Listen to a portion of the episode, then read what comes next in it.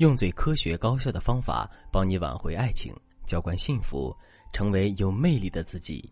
大家好，这里是飞哥说爱，我是海飞老师的助理小飞。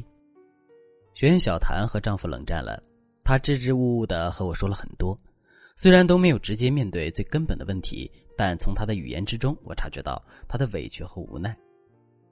小谭的老公做外贸生意，她自己在家里操持家务，照顾孩子。每天男人回了家就是抱一抱孩子，吃个饭，然后就躺在床上看视频、玩游戏。小谭之前不觉得这样的状态有问题，她想着男主外女主内，各司其职才能维系好家庭和夫妻关系。但是小谭又告诉我，她的丈夫有几个特别好的哥们儿，他们几个还建了个群，要么是约着喝酒打麻将，要么就是开黑组团打游戏。小谭说自己看到丈夫与朋友有说不完的话。有时候看到他和朋友聊天开心的大笑，内心又羡慕又难过。每次想要参与进去他的聊天中，男人就说嫌他管得多，什么都要问。后来有一次，小谭下定决心要和男人好好谈谈，希望两个人能够打破沉默，就问男人：“亲爱的，我觉得咱们之间的沟通越来越少了，我希望咱们之间也能多聊聊天。”可是男人觉得自己已经是标准的好老公了。钱都交给了妻子，家里的大小事也都从来不掺和。小谭现在这要求是自寻烦恼。最后，小谭问我：“老师，不知道为什么我们的婚姻没有出轨，没有矛盾，但两个人就是变得无话可说了。而且他已经很久都没有碰我了，我不知道这样的关系还算不算夫妻？其实这很正常，在婚姻关系中，我们称之为婚姻的沉默期。在这个阶段，两个人由于生活压力。”投入感情中的精力则逐渐降低，于是两个人变得无话可聊。如果你们也进入了婚姻的沉默期，千万不要盲目行动，或者因为对对方的无效反馈采取过激的行为。你可以添加老师的微信文姬零幺幺，文姬的全拼零幺幺，让导师来给你们的婚姻进行一次全套体检，找出问题结症所在，重新步入正轨。那么今天的课程，我也会给大家介绍两个行之有效的小技巧，帮助大家解决生活中的无话可说的局面。首先，我们要搞清楚为什么随着相处时间的拉长，夫妻之间变得越来越冷漠呢？这是一种很常见的现象。婚前的日子是两个人花前月下，恩爱有加，但是走进婚后的日子，一切都变了，一天比一天平淡，也没有了婚前的那种激情，也不会刻意隐藏自己的缺点和性情。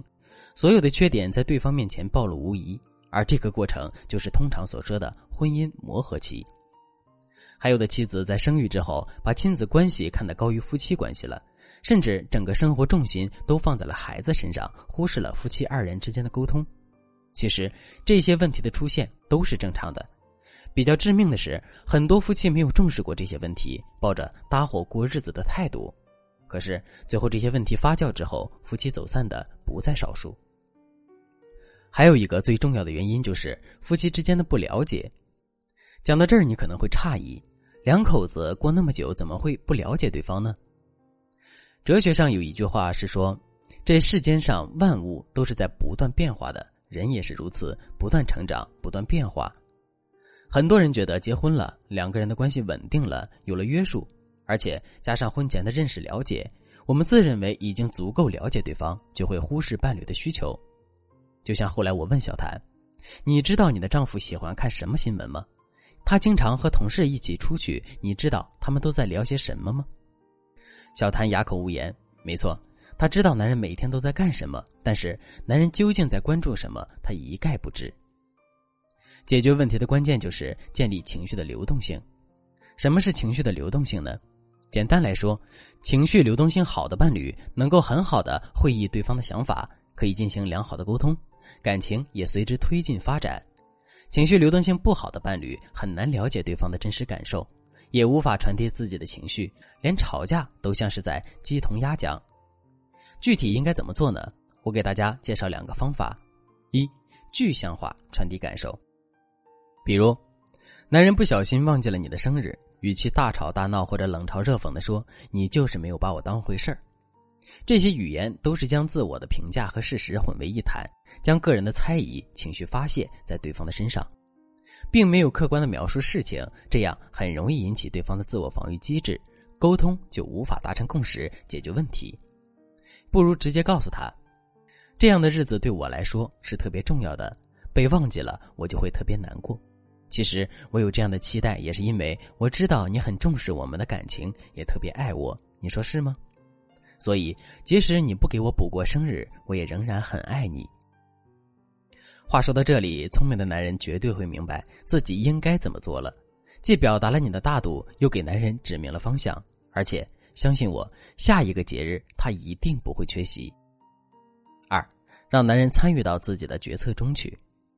我们不喜欢丈夫的大男子主义，我们也要明白，男人同样不喜欢太强势的女人。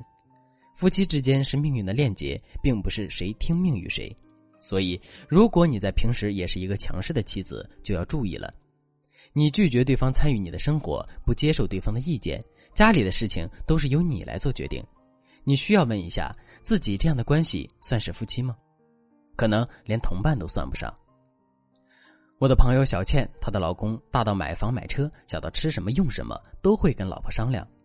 他说：“因为这个家是我们两个人的，所以他有参与权，有决定权。现在他们的婚姻已经快十年了，还像新婚一样。而决策权，并不是说非得是大事上的决策，其实越是小事，越是能够起到更好的作用。比如，你要染一个新的发色，征求一下男人的意见，或者是一道菜要不要加香菜。”这些看似小的细节，更容易让人感觉被重视、被理解。比如，你们真就聊到香菜的时候，你可以回忆一下，你们之前有没有因为香菜或者调味料发生的趣事，或者谈一谈香菜的有趣冷知识。也可以让男人帮你摘一下菜，谈论一下男人的胃口和身体，或者孩子的健康问题。很多时候，当你们开始互动聊天的话题也就越来越多了。其实，两个人的相处中，处处充满话题。主动的让情绪流动起来，你们之间会有谈不完的话题，聊不完的琐事。如果它是一座孤岛，不妨去靠近它，而不是两个人都在等待对方的招手，那样永远都没有相交的一天。尝试着让情绪自由流动吧，对彼此的情绪和感受给予支持、理解，在让双方感觉到舒适的情况下进行无障碍沟通。请相信，当你鼓起勇气做出改变，通往对方岛屿的桥梁会慢慢筑起。桥对岸，你会遇见比你想象中更加美好的风景。如果你也遇到了情感问题，可以添加微信文姬零幺幺，文姬的全拼零幺幺，还将有机会获得一次免费的咨询名额。好了，今天的内容就到这里了，我们下期再见。